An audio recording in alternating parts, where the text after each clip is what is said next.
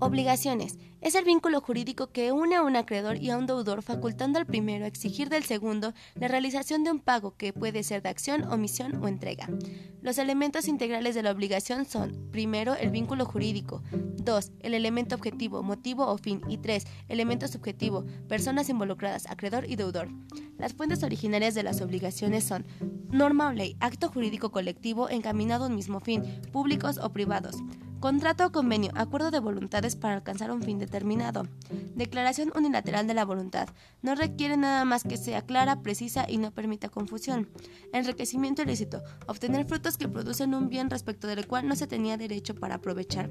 Gestión de negocios. Acto jurídico encaminado a cuidar, proteger o conservar un patrimonio forzosamente ajeno. Riesgo profesional. Cuando hay una contratación escrita o tácita. Presunción. Hay dos tipos. La humana acepta pruebas en contra y la legal es prueba plena. Formas de las obligaciones. Puede ser de dar. La prestación de vida puede consistir en el traslado de dominio, uso y disfrute o enajenación temporal de la cosa. De hacer. Consiste en, en obligar a realizar un hecho y en algunos casos permite la posibilidad que otro sujeto ejecute lo debido.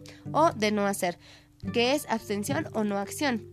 Las modalidades de la obligación son las circunstancias o hechos que alteran o modifican el cumplimiento o realización de lo comprometido en una negociación de conveniencia.